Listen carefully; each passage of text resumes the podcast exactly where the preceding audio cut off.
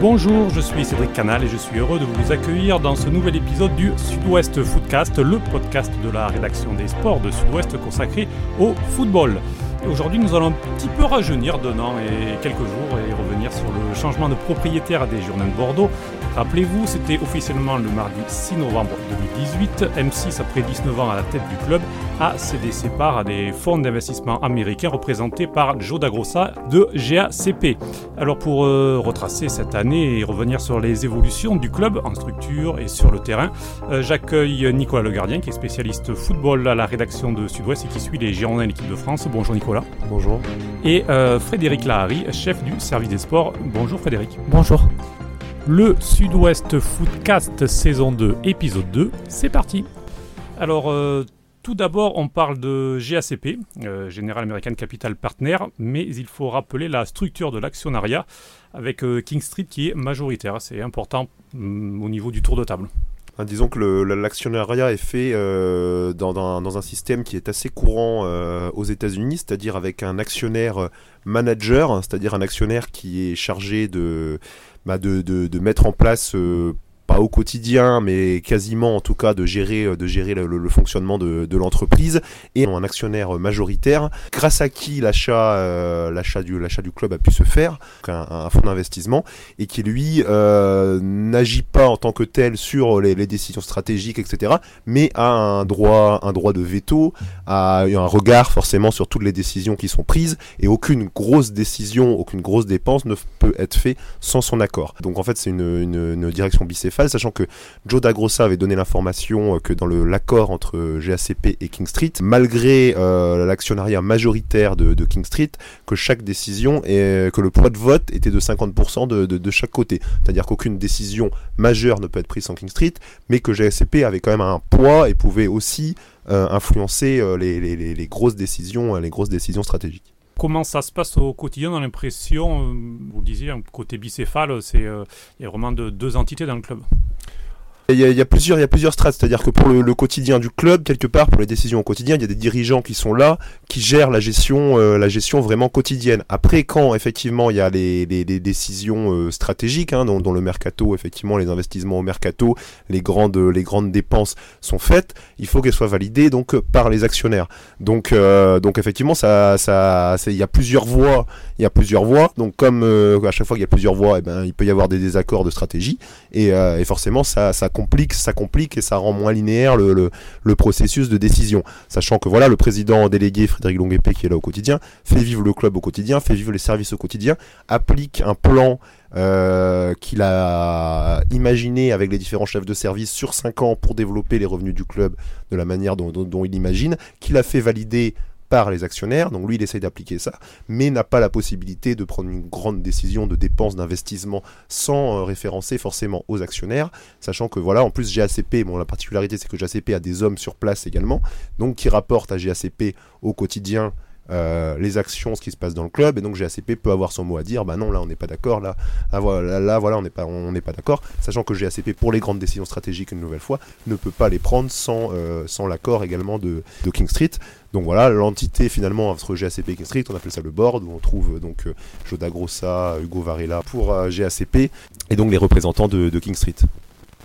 Frédéric, vous avez bien suivi euh, la période des Girondins euh, sous M6. Est-ce que ce mode de fonctionnement est réellement euh, différent de ce qu'il y avait auparavant? C'est différent, oui et non. Oui, parce que le président opérationnel, donc actuel, Frédéric Longuepé, a plus une vocation de, de- de président délégué, donc salarié, presque de, de directeur général amélioré, on va dire. Mhm. Tandis qu'auparavant, c'était donc Jean-Louis Trio qui, euh, lui, prenait des décisions, enfin, qui proposait des décisions qu'il euh, qu'il faisait valider par M6. La, voix du club était mieux identifiée.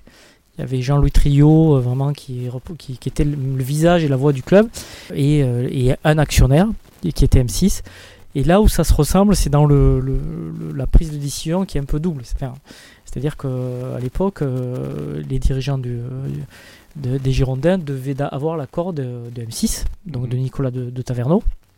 pour prendre les grandes décisions, mercato, changement d'entraîneur. La différence, c'est qu'il n'y avait qu'un actionnaire, là il y en a deux. Il y en a deux. Mm. Mais il y avait quand même une décision qui se prenait ailleurs qu'à Bordeaux. Voilà. Et c'était pas d'ailleurs, déjà à l'époque, c'était pas l'idéal parce que euh, des fois, il y a- ça retardait la prise de décision, ça, il y avait, pouvait y avoir des, des désaccords. Mais euh, c'était quand même, euh, c'était quand même plus, plus identifiable, on va dire, enfin, vu de l'extérieur. Et il y a peut-être eu la parenthèse Stéphane Martin qui a un petit peu fait le lien entre les, deux méthodes, puisque lui était également un président, pour le coup, euh, euh, salarié du club. Oui, il était président, euh, il était un peu précurseur de, de ce qu'est Frédéric Longuepé, c'est-à-dire qu'il était président euh, délégué, donc salarié. Jean-Louis Trio, à l'époque, était donc euh, bénévole, ce qui avait ses avantages et ses, en- ses inconvénients. Peut-être plus d'in- plus d'indépendance vis-à-vis euh, des actionnaires, puisque c'était pas ses employeurs, mais aussi euh, des inconvénients, parce que maintenant, le président délégué ou salarié a des objectifs qui sont bien précis et bien, euh, voilà, qui, qui, qui peuvent, il est redevable de, de certains objectifs et euh, euh, l'actionnaire peut lui, lui demander des, des comptes à rendre euh, bien précis puisque c'est un employé. Alors euh, justement, euh, Nicolas, depuis un an, Frédéric Longuepé a mis pas mal de choses en place. Alors il s'exprime peu pour, euh, pour parler de son bilan. Euh, Est-ce qu'on peut un petit peu euh, ben, retracer euh, les grandes lignes de, de ce qu'il a mis en place? Enfin, disons qu'ils ont, avec lui, donc déjà, il a la première chose, c'est qu'il a restructuré le club, puisque c'est lui qui finalement a piloté, donc toujours pareil, hein, sous le contrôle entre guillemets de, de, de, GACP et de King Street, c'est lui qui a piloté quand même la restructuration administrative du club, c'est-à-dire euh, la modification de, de- de- des différents services, le, le, recrutement de, nouvelles personnes, le départ aussi, euh, qui s'est pas toujours bien passé, de, certains, euh, de certains salariés du club. Donc c'est déjà c'est lui qui a piloté tout ça. C'est lui donc qui a mis en place le plan qui est censé donc ben, dégager de nouvelles recettes donc sur les plans de, du, de- des hospitalités, euh, de la billetterie, du marketing, du sponsoring. Euh, donc c'est un plan qui sur sur cinq ans avec des objectifs chiffrés pour répondre aux attentes de aux attentes des actionnaires. Et, euh, et donc depuis concrètement depuis depuis ben, mars pour ce qui est de, de- tout ce qui est billetterie etc mais depuis juillet donc tous les tous les services sont en marche pour pour développer ce plan donc donc voilà dont l'une des parties importantes effectivement de recréer beaucoup de liens euh, donc euh, avec différents acteurs de la ville de Bordeaux euh, donc c'est le, fameux plan RSE notamment aussi pour recréer beaucoup de liens avec les toutes petites entreprises voilà pour redynamiser et avec en filigrane aussi l'envie d'aller à reconquête d'un public et de, le, ramener au stade via le contact, via, le, lien renoué avec ces parties-là. En revanche, au niveau des euh, supporters entre guillemets historiques, euh, le Virage Sud en tout cas, il a des relations compliquées. On voit depuis le 20 octobre à chaque match à domicile des Girondins. euh, donc les ultramarines bien effectuent une action, que ce soit une grève des encouragements, que ce soit des banderoles, des, longues épées d'émission. Alors il y a eu un problème de billetterie du Virage Sud qui a un petit peu mis le feu aux poudres, mais on a l'impression que le mal est peut-être un peu plus profond, Frédéric. Oui, c'est ce qui a mis le feu aux poudres, c'est euh, il y a un désaccord entre les ultras et la direction sur la, stratégie euh, de remplissage euh, du stade. Je dis bien la stratégie de remplissage du stade, pas sur le fait de, remplir le stade. Je pense que les et j'en suis même sûr les ultras ne sont pas opposés à ce que le stade soit plein, bien au contraire, mais euh, ils sont pas d'accord sur la manière de, le remplir et notamment ils soupçonnent la nouvelle direction de euh, vouloir euh, comment dire un peu minimiser ou de vouloir éparpiller un peu le, le, le- les, les fans, enfin les supporters euh, dans tout le stade qui est que ça, que ça- un peu d'édulcorer, on va dire le- le virage sud. Ça c'est c'est ce qui c'est ce que les ultras soupçonnent. Euh, de l'autre côté, il y a une stratégie qui est mise en place en disant si on veut remplir le stade à Bordeaux, euh, où, la, base de supporters n'est pas non plus de, de 42 000 pour chaque match, euh, la stratégie, ben, c'est d'aller chercher d'autres publics que les, les- passionnés, que les aficionados, euh, que sont notamment les ultras, et donc d'aller chercher des gens qui sont pas forcément, dont l'intérêt premier n'est pas forcément euh, euh, le résultat sportif sur le terrain, qui sont pas forcément des fans absolus de foot, mais qui ont envie simplement d'aller passer un bon moment au stade dans une bonne ambiance. Donc il y a deux, deux stratégies, deux mondes assez différents qui se confrontent assez, assez frontalement. Donc voilà où on en est actuellement. Nicolas, vous pensez qu'une sortie de crise rapide est possible sur ce dossier-là ou euh, ça pourrait durer peut-être un petit peu pénaliser la saison des Girondins? Les dirigeants donc ont fait un pas, euh, fait en proposant une réunion euh, à laquelle les ultramarides sont favorables à partir du moment où les rencontrent euh, donc les actionnaires. Aujourd'hui, le, la clé entre, entre les mains des actionnaires. Quelque part, c'est quelque quelque part à, eux de trancher et de trouver, de trouver une solution pour sortir, pour sortir de cette crise. Cette réunion-là sera intéressante à suivre pour savoir un peu ce qui, ce qui va en sortir et si les actionnaires réussissent, réussissent à se sortir de cette crise. Oui, en fait, il y a une, donc la, direction a proposé une réunion avec les actionnaires, mais les ultras ne veulent pas que Frédéric Longuepé euh, euh, participe à cette réunion en tant que président, euh, en tant que tant qu'il a, il occupe le poste de président délégué. Donc là, il y a, il y a un problème de, de, effectivement, il y a un blocage sur la personne de Frédéric Longuepé. Euh, voilà, après, c'est la décision euh, va aussi appartenir aux actionnaires. Hein. C'est bon, maintenant, c'est eux qui vont, qui vont, qui vont décider de, quel dialogue ils veulent ouvrir avec les ultras ou pas. C'est, ce sont eux les propriétaires du club, ce sont eux qui, qui vont décider de, de, la, stratégie avec les ultras. Jusqu'ici, ils ont, par euh, un simple tweet, jusqu'ici, là, c'est leur, leur, à, donner leur soutien à Frédéric, public à Frédéric Longuepé. Pour l'instant, leur, leur communication n'a pas été au-delà de ça sur, sur ce dossier, qui est forcément délicat, puisque puisqu'en renforçant de, en Frédéric Longuepé, ils savent que ils attisent la colère des ultras. Euh, mais aujourd'hui, Frédéric Longuepé, c'est eux qui l'ont mis en place. Euh, il a lancé un plan que eux-mêmes ont validé. Euh, donc voilà. Mais après derrière, ça cache aussi effectivement des divergences dans la stratégie entre GACP et King Street à certains niveaux. Donc donc c'est un problème qui est qui est derrière beaucoup plus complexe. Et euh, pendant ce temps, il y a donc une saison euh, qui se déroule. Elle se passe plutôt bien pour les Girondins. Alors, Paulo Souza est arrivé en tant qu'entraîneur des Girondins en mars dernier. Euh, Eduardo Macia, lui, est arrivé à la direction du football. On a l'impression que le duo euh, fonctionne bien. c'est un petit peu la, clé de la réussite de la saison des Girondins, malgré des moyens assez limités. Bah, je crois que la clé de la réussite sportive, c'est d'abord que ce que met en place Paulo Souza, c'est la première chose que il est arrivé avec des idées de jeu et des convictions assez, précises. Euh, C'était pas évident et il a réussi à faire adhérer, euh, il a réussi à faire adhérer l'effectif, à mettre tout le monde au travail, à mettre un cadre, euh, un cadre et euh, ça s'est validé par des résultats sur le terrain. Donc c'est ce Aujourd'hui, ce qui, ce qui marche d'abord, c'est effectivement Paulo Souza et son staff, parce qu'il arrive aussi avec un staff large, qui sont arrivés avec des idées, des convictions de jeu. Ils ont réussi à faire adhérer les joueurs. Ils arrivent à attirer le, le, maximum de ces joueurs, et c'est la première chose. Ensuite, Eduardo Massia, lui, est arrivé, euh, Eduardo Massia, qui a choisi Paulo Souza, parce que c'est lui qui a donné le nom de mm. Paulo Souza, est arrivé donc pour gérer la restructuration sportive au sens large du club, parce qu'après, il y a encore autre chose, hein, toute la partie formation, etc., qui est encore, on est vraiment sur, euh, sur l'équipe première. Mais euh, et au niveau de l'équipe première, donc Eduardo Massia a mis en place, lui, une cellule de, une cellule de recrutement euh, qui a commencé à, à travailler sur le dernier mercato d'été, mais dont le premier vrai mercato sera le, prochain, celui d'hiver. Mais donc a commencé à, mettre la place, à essayer de trouver par rapport au profil de joueurs qu'attendait euh, Paulo Souza et les moyens, donc trouver des, profils de joueurs qui correspondaient à, à ce qu'attendait Paulo Souza. Donc euh, sont, arrivés les joueurs qu'on a vu avec en, gros coup donc Laurent Koscielny qui avait été préparé en amont puisqu'il avait sondé il avait sondé dès le départ dès le mois d'avril. Ils avaient commencé à travailler sur le dossier. Plus euh, des joueurs euh, finalement assez méconnus, mais finalement qui rentrent assez bien, qui n'apportent pas une plus-value exceptionnelle à l'équipe, mais qui rentrent bien dans le cadre, dans l'esprit collectif et dans le cadre de que veut mettre euh, Paolo Souza. Et donc ils arrivent à mettre tout ça en musique et, donc ça fonctionne bien. Maintenant, c'est les prochains mercato qui dira comment on peut améliorer cette équipe si le club a les idées et les moyens pour réussir à continuer à améliorer cette équipe. Et, mais la base, en tout cas, qui a été mise en place avec un, esprit collectif euh, vraiment fort, c'est ce que répète aussi euh, Paulo Souza, a été réussi pour l'instant. Moi, après, ce qu'on peut, qu'on peut noter qui est intéressant, c'est que euh, Paulo Souza a eu le temps de mettre en place ce cadre-là, puisque euh, le football, enfin on a la mémoire courte dans le, dans le football, mais souvenir que Paulo Souza a, commencé par euh, euh, beaucoup plus de défaites que, que, de victoires, mais que la direction sportive a tenu le choc, notamment Eduardo Macia et la, et la direction du club, pour laisser le temps. Donc il y avait quand même une vision à, à long terme, ce qui n'est pas toujours le cas dans, dans, dans le foot.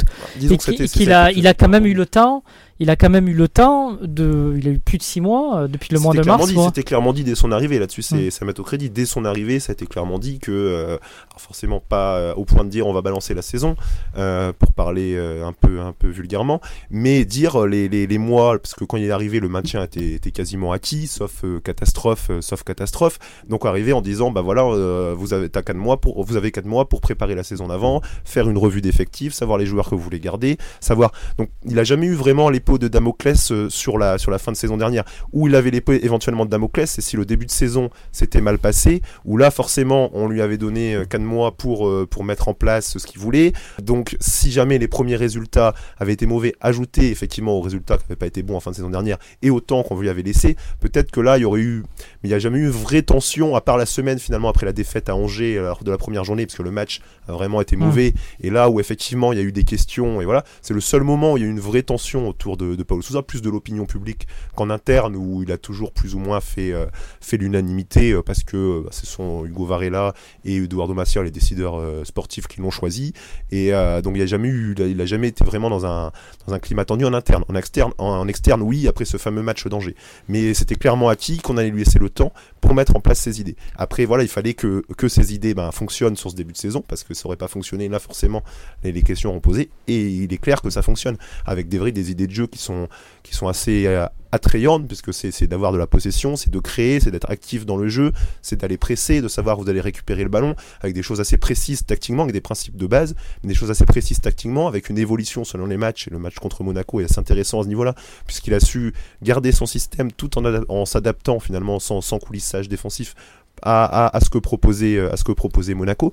Donc c'est vraiment intéressant et comme c'est validé par les résultats. Alors il y a eu certains matchs on peut dire qu'ils étaient un peu heureux et ça s'est pas joué à grand chose, mais en tout cas c'est validé par les résultats avec un effectif sans sans grande star et sans à part Laurent Colciani peut-être, mais sans, sans joueurs qui font la différence. Donc c'est pour l'instant c'est une vraie réussite. Maintenant la question c'est ils sont quatrième. Est-ce qu'ils sont capables de rester à ce niveau-là? Et, est-ce que le club peut euh, apporter de la plus-value euh, à cet effectif pour que les Girondins redeviennent une vraie équipe européenne? Ce qu'aujourd'hui ils ne sont pas. Oui, c'est tout à fait, mais bon, comme je disais, c'est quand même déjà euh, d'avoir 4 mois pour installer son projet de jeu, c'est quand même quand même un luxe, c'est très bien comme ça, qu'il y ait eu, eu de, de, la continuité. après, il faut relativiser par, par l'homogénéité de, la Ligue 1. Euh, il suffit de deux, trois, une petite période de, mou, de deux, trois mauvais résultats et vous retombez 12e ou 13e. Et inversement, euh, une petite, une enflammade de, de trois victoires et vous êtes euh, deuxième ou troisième.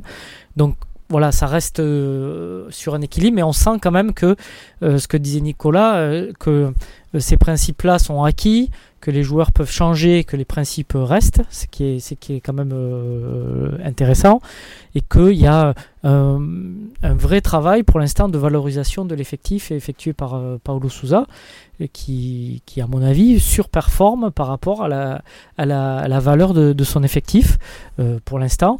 Donc voilà, après la question c'est est-ce que ça peut durer? Est-ce que cette exigence, c'est quand même... Un, euh, un, jeu qui est exigeant, qui demande une adhésion forte. Est-ce que ça va, perdurer? Est-ce que le mercato de janvier va pas, va pas un peu euh, perturber euh, certains joueurs comme ils avaient été perturbés lors des mercato, précédents? Est-ce que le club va effectivement encourager le travail de, Paulo Souza en lui recrutant un joueur plus de, qui peut faire la différence Voilà, c'est les questions qu'on se pose. Mais moi, je trouve que ce, ce Paolo Souza mériterait effectivement euh, d'avoir euh, un ou deux joueurs de, qualité supérieure pour, pour, pour valider et encore euh, passer une étape supérieure à ce qu'il veut, veut mettre en place. Justement, ces joueurs, il les voulait déjà cet été. on parlait notamment d'un milieu supplémentaire et d'un joueur offensif euh, qui ne sont pas donc arrivés. Euh, mais alors, il y a eu Youssef Aïd Benassar qui est arrivé, mais il espérait encore un milieu plus récupérateur euh, en doublure d'Otavio, donc qui n'est pas, qui est pas arrivé. Donc, un buteur non plus qui, qui n'a pas été recruté. Doublure, pas vraiment doublure. Il espérait un joueur au-dessus d'Otavio. il espérait une pointure à ce, à ce niveau-là. Et puis, Otavio, finalement, mm. fait, fait, fait, très bien l'affaire. Est-ce que vous pensez que il va à nouveau les demander en janvier. Est-ce qu'il va les obtenir, euh, surtout au mois de janvier, Nicolas? Bah, Le discours d'Eduardo Macia lors de la conférence de presse de présentation de Youssef ben, Aïd Benasser donc en septembre était de dire que le club était déjà déterminé à euh, recruter un joueur offensif. Alors euh, à l'époque, il avait dit que le, profil de ce joueur offensif n'était pas encore déterminé et que ça serait cette première partie de saison qui le déterminerait si c'était un, avançant de pur, un joueur plus euh, meneur, passeur, etc. Sur les hum, dernières conférences de presse de Paulo Sousa, il se dégage que Louis souhaiterait plus un vrai avant-centre pur. Euh, donc c'est le souhait de la direction sportive. Après, il y a la, réalité, euh, la réalité financière, où là, c'est les actionnaires qui ont forcément le deal entre les mains. C'est quels moyens vont avoir les Girondins pour aller chercher, euh, pour aller charger ce, joueur Est-ce qu'ils sont capables de, euh, de mettre 10 euh, millions d'euros sur un seul joueur? Ce qui n'est pas forcément évident. Est-ce qu'il va falloir faire un coup? Est-ce qu'ils vont décider de, de, miser sur un jeune à fort potentiel? C'est effectivement la question qui se pose, qui se pose aujourd'hui. Oui, c'est une vraie question essentielle de, de, stratégie et aussi de moyens, de moyens financiers. Parce que l'objectif des, Girondins, c'est d'arriver de, à l'équilibre hein, euh, pour l'instant, on en est loin, puisque la balance des, des ventes euh, l'été dernier était largement supérieure à, à celle, enfin, les ventes, le produit des ventes était largement supérieur à celui des, des, achats. Mhm. Euh, je me trompe pas, c'était 25 millions, 25 millions d'écart entre les deux, entre les deux. 27. 27 millions entre les deux. Donc, est-ce que les Girondins en janvier euh, auront la capacité à investir sans, sans vendre. Euh, sans vendre? Voilà, c'est ça la, la question. le, modèle aujourd'hui, euh, le club, et c'est le même cas à Lille, hein, c'est qu'aujourd'hui le club est obligé de vendre pour, pour être à l'équilibre et, et, pour rentrer dans les clous de, de, de, ce que va lui demander la DNCG. Donc ça c'est c'est une obligation, ils devront vendre de toute façon, donc sans doute dès le mois de janvier. Donc voilà, en sachant que c'est un peu le même cas à Lille, que quelque part tous les joueurs sont en vente. C'est-à-dire qu'il y a des joueurs qui ont plus le profil parce qu'ils arrivent en fin de cycle, où ils sont moins utilisés et ils ont une certaine valeur marchande. Donc euh, bah, on pense pour le mercato d'hiver à, François Camano, à Youssouf Sabali et à euh, éventuellement à Pablo, euh, voilà, qui sont des joueurs qui peuvent avoir une cote sur le marché auquel par rapport à leur situation contractuelle ça peut être le bon moment de le vendre et, finalement sportivement on peut se dire ben on va pouvoir faire sans eux euh, mais après l'ensemble de l'effectif est à vendre. C'est à dire que si quelqu'un arrive avec une très grosse offre sur euh, euh, sur Wang qui a été acheté 2 millions cet été le club va, va, va peut-être pas dire non. Donc donc voilà c'est obligatoire pour le club. Ça fait partie de l'obligation économique du club. Donc donc voilà. Donc forcément l'enveloppe d'achat dépendra aussi de la capacité du, de la capacité du club à vendre. La question c'est est-ce que l'argent d'une éventuelle vente sera réinvesti dans un achat parce que jusqu'à présent entièrement, entièrement, voilà c'est ça. euh, entièrement difficilement c'est ce que faisait en gros M6 euh, pendant longtemps. C'est à dire que quand ils vendaient un joueur ils réinvestissaient euh, sur un ou plusieurs joueurs.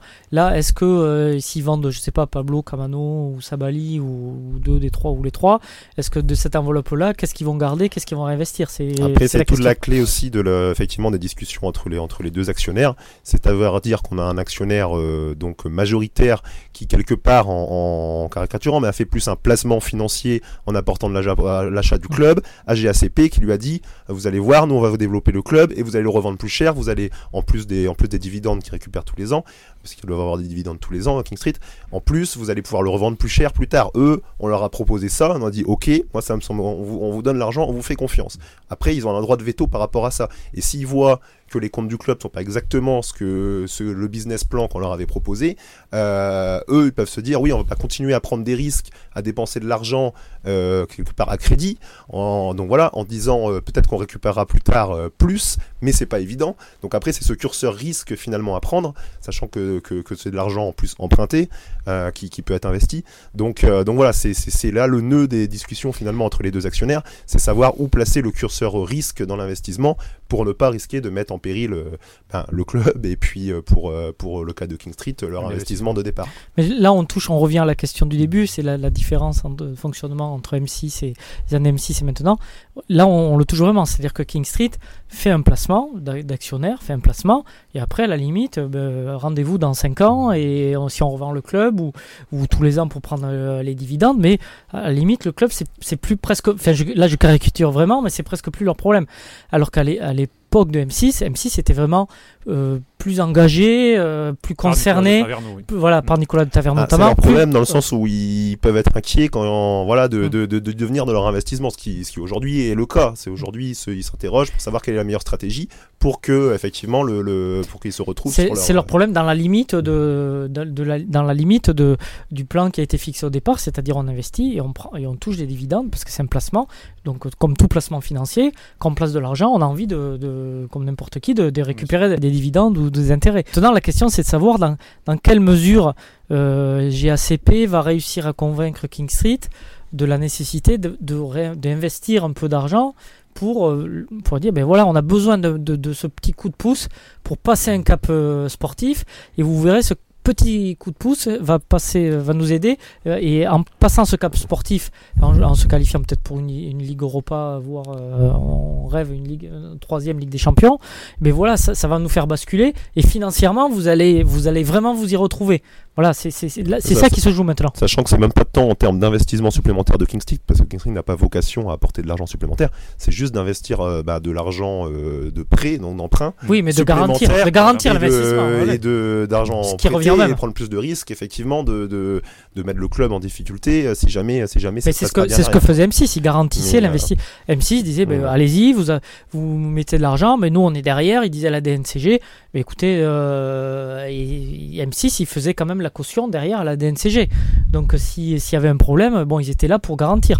Bon maintenant effectivement là c'est plus sur un système de crédit et de, de, de- voilà de, de, de, de ligne de crédit Aujourd'hui, je, en tout cas, à ma connaissance, King Street n'est pas garant comme les TM6 Oui, je- c'est des, investissements. Aujourd'hui, c'est le club qui est par rapport au prêteur, donc il y a un troisième fonds Mm. d'inversion qui est Fortress, c'est le club qui finalement, si jamais euh, le club ne pouvait pas rembourser les dettes à Fortress, puisque c'est le club qui est Mm. endetté à Fortress, et ben Fortress récupérait le club. Donc c'est Mm. le club qui est la garantie quelque part pour Fortress. quoi.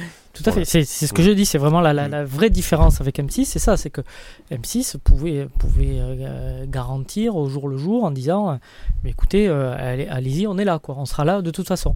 Et bon, là, ce n'est plus le cas puisqu'il y a, il y a un accord euh, entre King Street et GACP qui est, qui est différent. Tout à Les fait. relations ne sont pas les mêmes. pour symboliser, avant, quand les, les dirigeants arrivaient devant la, la DNCG, euh, même s'ils étaient à moins 40 millions d'euros, euh, ils avaient une lettre de confort de M6 Voilà. euh, à présenter à la DNCG en disant de toute façon M6 va couvrir le va couvrir le déficit. Donc quelque part ils y allaient pour la forme parce que Mm. de toute façon quoi qu'il arrive, euh, voilà. Aujourd'hui non, c'est-à-dire qu'aujourd'hui la DNCG ils ont personne qui leur donne une lettre en disant s'il y a moins 40 millions, on va mettre 40 millions pour boucher le trou.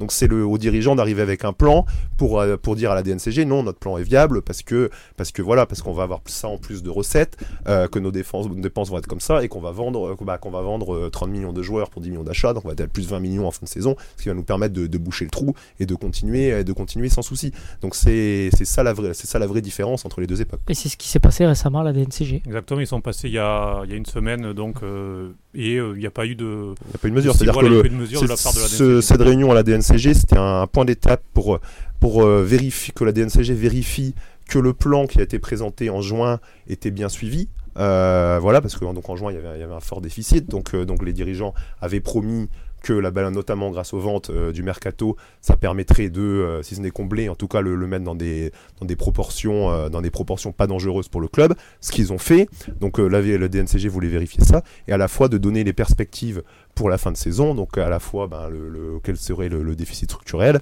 et, et voilà dire comment comment le club comptait se faire pour pour affronter ce déficit. J'ai pas l'information de ce qu'ils ont de ont présenté exactement, mais en tout cas la DNCG a jugé que ce qu'on leur ce qu'on leur proposait en tout cas était tout à fait tenable et, et voilà. Donc maintenant le prochain rendez-vous est en juin pour savoir euh, de la même façon euh, voilà où seront les comptes en juin, euh, voilà qu'est-ce qu'aura fait le club pour pour euh, ben, boucher ce, ce déficit structurel et rester rester dans les clous. quoi. Après, c'est les, les limites de la DNCG. Et la DNCG juge euh, selon les pièces qu'on leur les documents qu'on lui. Voilà, c'est c'est de pour les prochains mois. La DNCG ne peut pas dire euh, actuellement, ben non, ce que vous nous proposez dans, pour dans plusieurs mois, ce n'est pas viable. Enfin, sauf s'il y a vraiment des incohérences.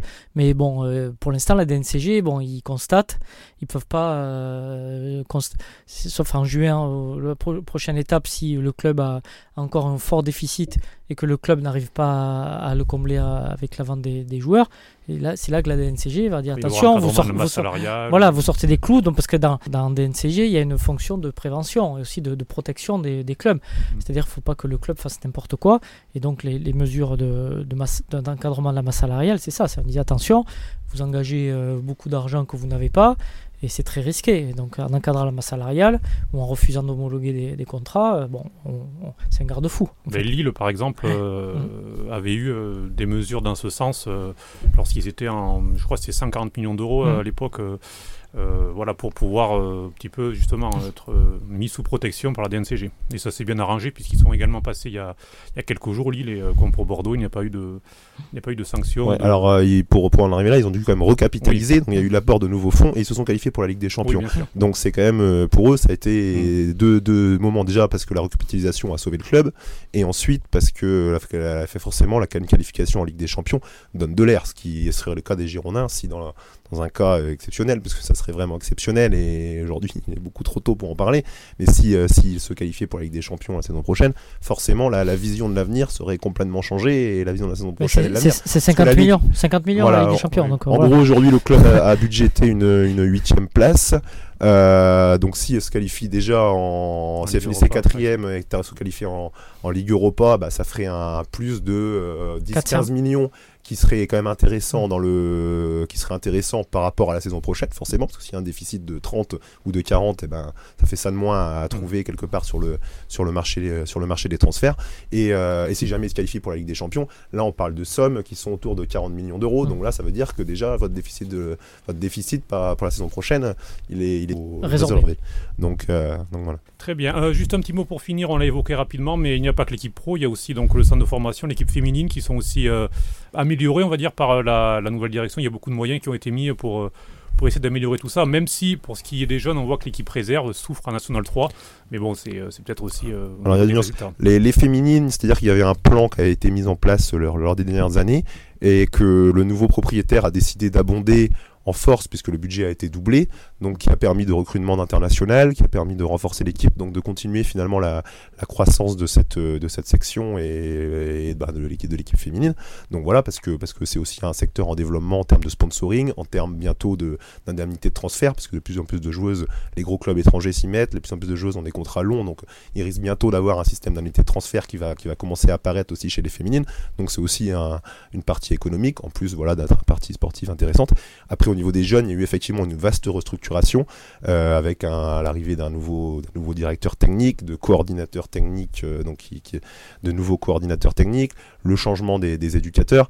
Donc, euh, donc là, il y a eu une vaste, voilà, donc pour dire si c'est réussi ou si c'est mieux ou moins bien qu'avant, on, attendra quand même de voir comment ça va se, comment ça va se passer, comment ça va se mettre en, route. En tout cas, tous les staffs ont été renforcés. Il y a eu un vrai effort de fait, donc qui correspond aussi à un effort financier. Hein. ça, par contre, il y a eu un vrai investissement de fait bah, sur l'encadrement au sens large, hein. c'est-à-dire que même dans l'administration etc., c'est-à-dire que qu'il y, a, la masse salariale a augmenté, il y a plus de, y a plus de monde. Euh, donc voilà, donc après les, prochaines années diront si, euh, si ça permet bah, de sortir plus de joueurs euh, et voilà, in fine, de renforcer l'équipe première et in fine après d'alimenter les, caisses du club par des ventes. Eh bien, donc nous verrons ça, nous suivrons ça et nous en reparlerons bien sûr dans les prochains numéros. Merci Nicolas et merci Frédéric d'avoir euh, été avec nous. Et puis merci à vous de nous avoir suivis en espérant que ce podcast vous a plu. N'hésitez pas à réagir, à partager, à noter cet épisode et les précédents que vous pouvez euh, bien sûr retrouver sur notre site et sur les différentes plateformes Pipa, iTunes, Google Podcast, YouTube ou encore Spotify. Ciao ciao